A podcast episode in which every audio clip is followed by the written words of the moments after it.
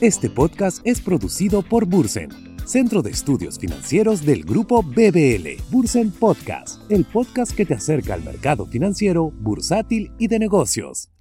La opinión de los expositores deben tomarse a título personal, emitidas por expertos y no representan necesariamente la opinión del grupo BBL, ni constituye una recomendación de algún tipo. La información contenida no constituye una oferta de venta o una solicitud de una oferta de compra. Asimismo, la información, los datos y el análisis histórico contenidos en este podcast no deben tomarse como una indicación o garantía de desempeño futuro. Bienvenidos a un nuevo episodio de Bursen Podcast. Los saluda Alejandro Vaso, coordinador general de Bursen. Hoy tenemos en tiempo bursátil el análisis mensual del mercado correspondiente al mes de noviembre, así como algunas perspectivas para este mes de diciembre. Este formato de podcast abarcará un análisis del mercado realizado por nuestro experto que los ayudará a ustedes inversionistas y futuros inversionistas a conocer sobre los últimos movimientos y tendencias del mundo de las inversiones que les permitirá tomar mejores decisiones de inversión. Este podcast, como siempre, es posible gracias al apoyo de Flip Inversiones y de quien nos acompaña el día de hoy, Luciana Bonifaz, gerente general de Flip Inversiones. Bienvenida, Luciana, y muchas gracias por estar con nosotros en este nuevo podcast. Gracias, Alejandro. Un gusto estar de nuevo con ustedes. Gracias. Noviembre, segundo mes consecutivo de recuperación. ¿Cuáles serían los principales acontecimientos ocurridos durante el mes y qué implicancias ha tenido en la inversión de, en los portafolios de inversión? Sí, este, bueno, eh, después de un año bastante turbulento, ya venimos teniendo dos meses de fuerte recuperación. Como veníamos comentando ya hace varios meses, estos momentos de fuerte recuperación suelen pasar justo después de grandes caídas. Y por eso es tan importante mantenerse invertido, que creo que es el mensaje más importante de llevarse este mes. Eh, ¿Cuáles son las razones? Y para eso creo que es importante que recordemos cuál fue la razón de la caída, para que sea más importante entender por qué es que ha regresado tan rápido. ¿No? Entonces, solo para recordarles, veníamos em, de una situación de inflación eh, inflacionaria, unas presiones inflacionarias que no veíamos ver hace más de 50 años en el mundo. Ya, eh, partimos de, un, de una crisis de la pandemia 2020, en donde hubieron cierres en las economías, este, cierres en las fábricas, y eso que generó una crisis de oferta. No, no, no había la misma cantidad de oferta para la cantidad de demanda que, que había. ¿no? El, el, mercado se empezó a recuperar, este, las empresas, las familias empezaron a recuperar súper fuerte por la cantidad de plata que se inyectó, por la cantidad de bonos que se dieron y ayudas que se dieron, y la oferta no se recuperó al mismo nivel. Entonces, esta, esta exceso de demanda, eh, escasez de oferta, lo que hicieron fue generar presiones inflacionarias. Y si a eso le sumamos todo el efecto que tuvo la guerra a inicios de este año eh, entre Ucrania y Rusia, los, este, uno de los principales productores de petróleo del mundo, eh, eso generó aún más presiones inflacionarias porque se empezó a generar presiones en el precio del petróleo también. ¿no? Entonces, eso nos llevó a este escenario inflacionario que no veíamos hace más de 50 años, donde la inflación llegó a estar en Estados Unidos a un nivel de 9.6%. ¿Ya? Em, entonces, ¿qué pasa cuando hay inflación? Cuando hay inflación, los bancos centrales que tienen que controlar justamente este movimiento en los precios de las economías, tienen que encarecer el costo del dinero, tienen que quitar dinero a la economía para poder controlar la demanda, que no haya tanto consumo, que no haya tanta inversión y que se puedan controlar los precios en una economía. ¿No? Entonces, esto es lo que viene pasando a lo largo del año. La Reserva Federal y otros bancos centrales en el mundo, no solo la Reserva Federal, vienen encareciendo el costo del dinero, la tasa de interés subiéndola y eh, sacando dinero de las economías para controlar este exceso de demanda y que se controlen los precios en las economías. ¿Qué es lo que generó tanto miedo en el mundo? Es que cuando uno quita dinero en la economía, cuando uno encarece el costo del dinero, esta este, reducción o control que hay en la demanda, en el consumo y la inversión, se puede pasar de la mano. ¿no? Y puede que no solo se controle el consumo y la inversión, sino que de repente empiecen a caer. Empieza a caer el consumo, empieza a caer la inversión, por ende empieza a caer el crecimiento económico, por ende se genera una recesión económica. ¿No? Entonces, este, y hemos hablado bastantes veces a lo largo del, del año este símil de el, la Reserva Federal está manejando un carro y está con el, con el pie en el acelerador y tiene que ir quitando el pie del, del acelerador sin que el carro se frene. Básicamente, eso es lo que tiene que hacer. Entonces, eh, sin duda es un trabajo bastante difícil en una situación bastante compleja eh, y que depende mucho de muchos otros factores, además del ritmo y la velocidad a las que lo hago.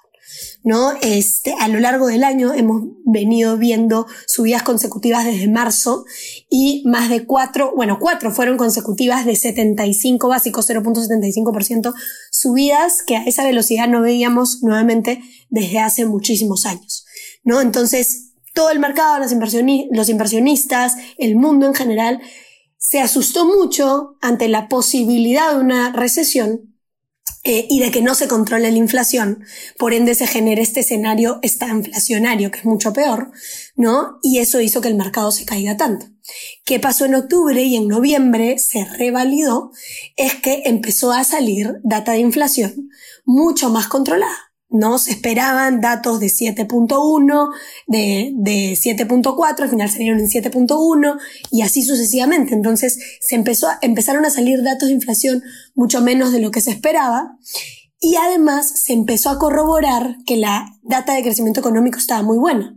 No solo a nivel de empleo, que la tasa de desempleo se mantiene en mínimos históricos, la generación de empleo en máximos históricos, sino también la misma data de crecimiento del PDI el PBI en el tercer trimestre en Estados Unidos creció 2.4%. ¿No? Entonces, no estamos en un escenario de recesión, menos estamos en un escenario de esta inflación, y eso hizo, como en algún momento lo comentábamos, que si es que la data lo empezaba a mostrar de manera seguida y consistente, que el mercado regrese, que los inversionistas se tranquilicen. Y eso hizo que noviembre sea nuevamente un mes consecutivo de regreso. ¿No? Eso es básicamente lo que ha pasado. Entonces, frente a estas noticias que parecen ser bastante más tranquilizadoras, digamos, que en los meses previos, turbulentos que tuvimos durante el año, ¿cuáles son las acciones que deben tomar los inversionistas en este escenario y por qué? Bueno, y para esto es como siempre lo, mismo que nosotros recomendamos siempre, tanto en momentos de crisis como en momentos de crisis, pero más en momentos de crisis. Uno tiene que tener un portafolio conservador un portafolio conservador invertido principalmente en Estados Unidos. ¿Y por qué en Estados Unidos? Porque al final, en los momentos de crisis, lo que uno como inversionista está buscando es caerse menos que el resto. Porque no podemos evitar caernos. Eso no lo vamos a hacer. Pero si nosotros nos caemos menos que el resto, si tus inversiones se caen menos que el resto, tú te sientes más tranquilo. Por ende, no tomas una mala decisión de inversión que podría ser vender en ese momento de caída. Si tú vendes en ese momento de caída, realizas la pérdida y no estás en el momento de recuperación. Entonces es muy importante tener un portafolio conservador, diversificado, dentro de las mejores empresas, dentro de las mejores acciones y los mejores bonos del mercado de Estados Unidos, porque es al final el que menos se cae. Entonces, hace dos meses, cuando el mercado estaba menos 25% abajo, que fue lo mínimo que llegó, nuestros fondos estaban mucho menos abajo. Y eso justamente por estar invertidos en un mercado como el Estados Unidos.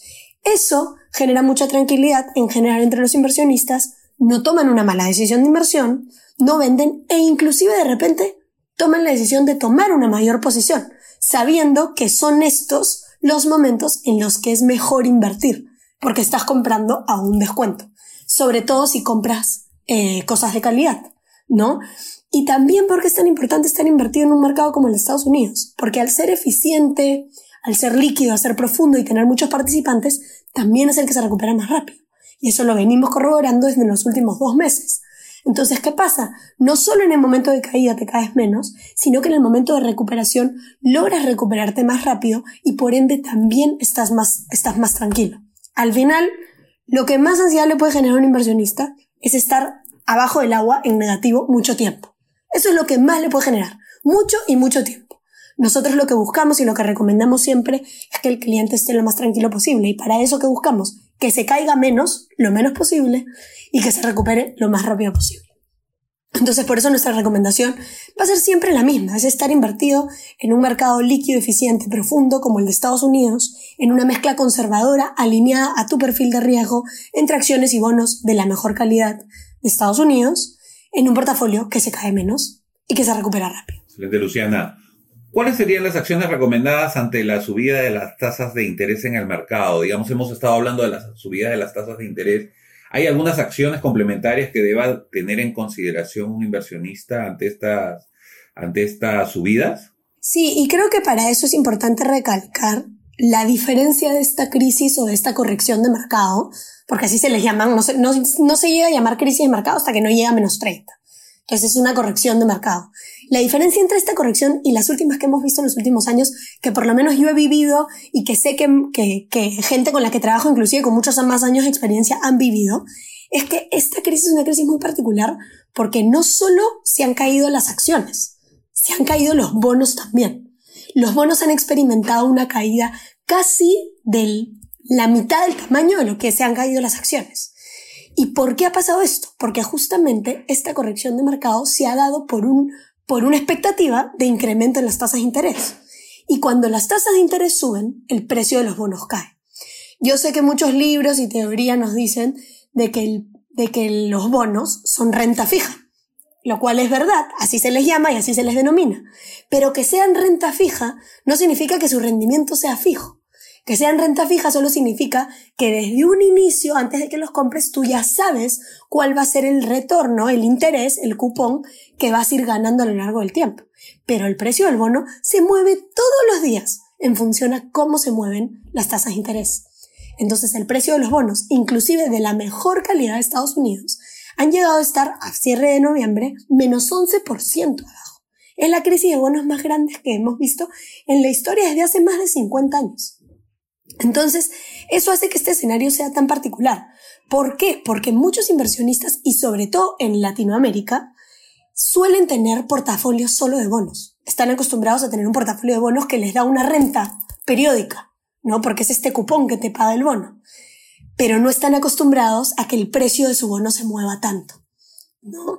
Entonces, una de las, uno de los puntos importantes o de las lecciones que tenemos de esta corrección es entender que la renta fija no siempre es fija, que los precios de los bonos se mueven y que por eso, hasta inclusive en la parte de renta fija, es tan importante invertir en los bonos de la mejor calidad y de Estados Unidos. Porque al final eso se cae en 11%. Los emergentes, los de Latinoamérica, están 17% abajo, 18% abajo. Y si te vas a los de un poquito más de riesgo, están más de 20% abajo, casi igual que las acciones. Entonces, y más en algunos casos. Entonces, una de las lecciones más importantes es no asumas que, que, los bonos son renta fija y que nunca se va a mover su rendimiento, porque el precio de los se mueve siempre. Y siempre es importante estar invertidos, así sea en bonos, pero en bonos de la mejor calidad y Estados Unidos, porque al final son los que se van a mover menos entre esos movimientos en las tasas de interés. Este, entonces, e, esa sería una de las recomendaciones, ¿no? Mantener siempre tu portafolio invertido en esa parte de bonos en la mejor calidad y los que se mueven menos ante movimientos de las tasas de interés, que son los de más corto plazo. Y no enfocarnos de repente tan en los de largo plazo, en los de mercados emergentes, en los de más riesgo, que sí nos pagan un cupón interesante, una tasa de interés interesante, pero se mueven mucho más en escenarios como estos. ¿no? Entonces, no esperar a momentos como estos para darnos cuenta de eso, sino que siempre tener esa filosofía de inversión, porque eso es lo que nos va a permitir estar tranquilos. ¿no? Al final, el precio de esos bonos particularmente de Latinoamérica, y si tú tienes un portafolio de bonos de 5, 4, 6 bonos, no necesariamente van a regresar, porque las tasas de interés no necesariamente van a regresar a sus puntos mínimos. Las tasas de interés es probable que en este ciclo económico que se viene se mantengan altas. Después de muchos años que no hemos vivido un escenario de tasas altas, es probable que se mantengan altas. Entonces, en muchos casos, estos bonos específicos no necesariamente van a regresar a sus precios a diferencia de, por ejemplo, las acciones o de un ETF de bonos que tiene muchísimos bonos adentro y que todo el rato se están moviendo y que todo el rato están reinvirtiendo, ¿no? Y que hace que el precio de ese, de ese ETF de bonos se recupere más rápido que un portafolio de 4 o 5 bonos. Gracias, Luciana. Ahora vamos con la, con la pregunta incómoda de todos los podcasts mensuales sobre las perspectivas para, el, para lo que queda del mes. Bueno, Estamos grabando este podcast 19 de diciembre, lunes 19 de diciembre. ¿Cuáles son las perspectivas que ves para, para el mes de diciembre y cómo deberíamos estar cerrando el año? Ya tenemos gran parte del mes, entonces tampoco es que tengo que adivinar tanto. A ver, el mes empezó súper bien. muy bien por un tema, el tema de la, de la data inflacionaria, que siguió saliendo por debajo de lo esperado, eh, por el tema de que la data de empleo siguió saliendo muy buena, la data de salario siguió saliendo muy buena. Y empezó muy bien eh, con este famoso, eh, que, que la mayoría de gente le llama el Christmas Rally o el Santa Rally, este, que es que usualmente en diciembre es un mes bastante bueno para las inversiones, porque hay mucha más gente interesada en comprar, en invertir, en, en, en, la gente está optimista por el tema de, de, de Navidad y de las fiestas y, y demás, ¿no? Eh, pero luego, la semana pasada, eh, hubo reunión de la Reserva Federal y eh, efectivamente por primera vez después de cuatro subidas seguidas, la Reserva Federal subió la tasa solo 0.5%, ya no 0.75%, lo cual indica que ya está empezando a bajar ese ritmo acelerado de subidas de tasas. Pero el mensaje de la Reserva Federal fue a que la subida de tasas iba a continuar por mucho más tiempo. Entonces, eso generó de nuevo cierta incertidumbre en los inversionistas de si esa seguía siendo la mejor manera de controlar la inflación ante un escenario en el que se podría generar una crisis si continuaban subiendo las tasas por mucho tiempo más.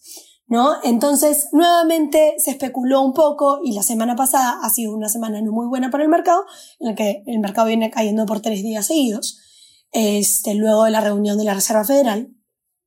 Muy difícil saber qué es lo que va a pasar, pero, pero alineado a lo que venimos conversando a lo largo del año, siempre y cuando la data económica siga corroborando que la inflación se está controlando pero no se está generando una recesión económica. O sea, es decir, que te sigan saliendo los datos de inflación por debajo y los datos de la economía, del consumo, del empleo, de la inversión, eh, que sigan creciendo, es probable que el mercado y la mayoría de inversionistas tengan cada vez más claro que no se va a generar una recesión económica, por ende va a haber un alivio este, y, el mercado va a regresar.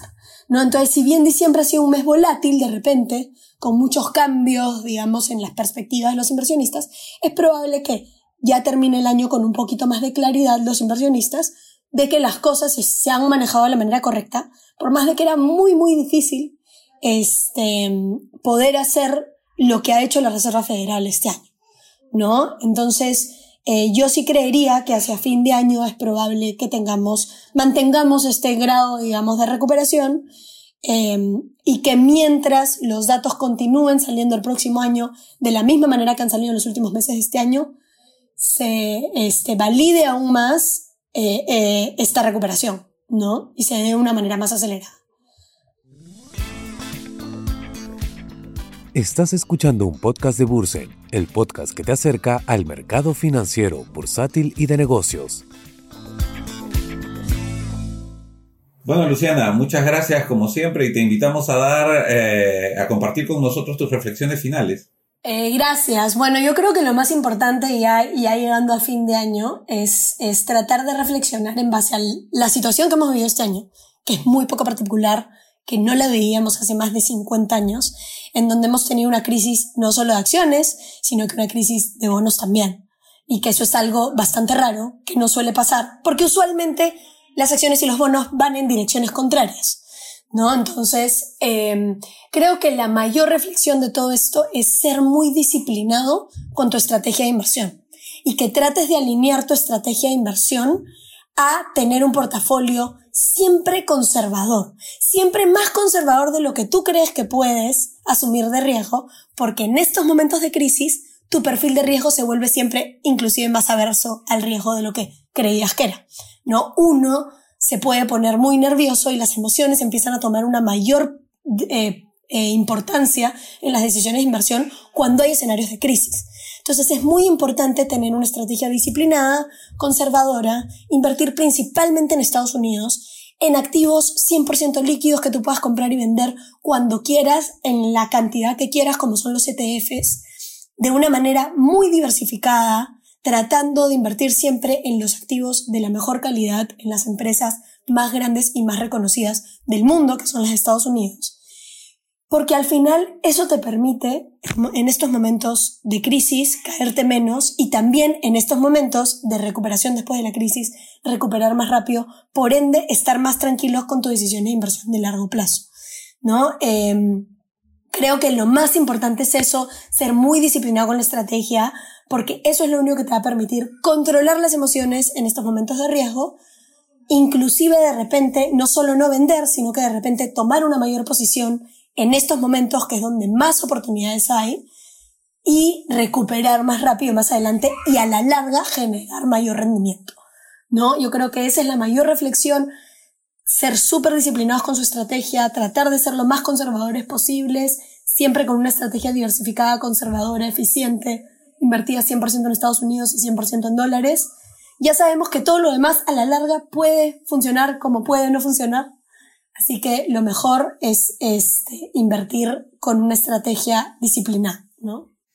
Bien, si desean aprender más sobre el mercado de capitales, los invitamos a formar parte de Bursen, Centro de Estudios Financieros del Grupo BBL. Invierte en tu educación y crece profesionalmente. Somos una institución dedicada a la formación y capacitación en finanzas y bolsa. Para mayor información, ingresa a nuestra página web www.bursen.com.p. También te invitamos a conocer Flip, plataforma digital de inversiones de Independiente SAF. Síguelos en su página web flipinversiones.com y conoce más sobre ellos.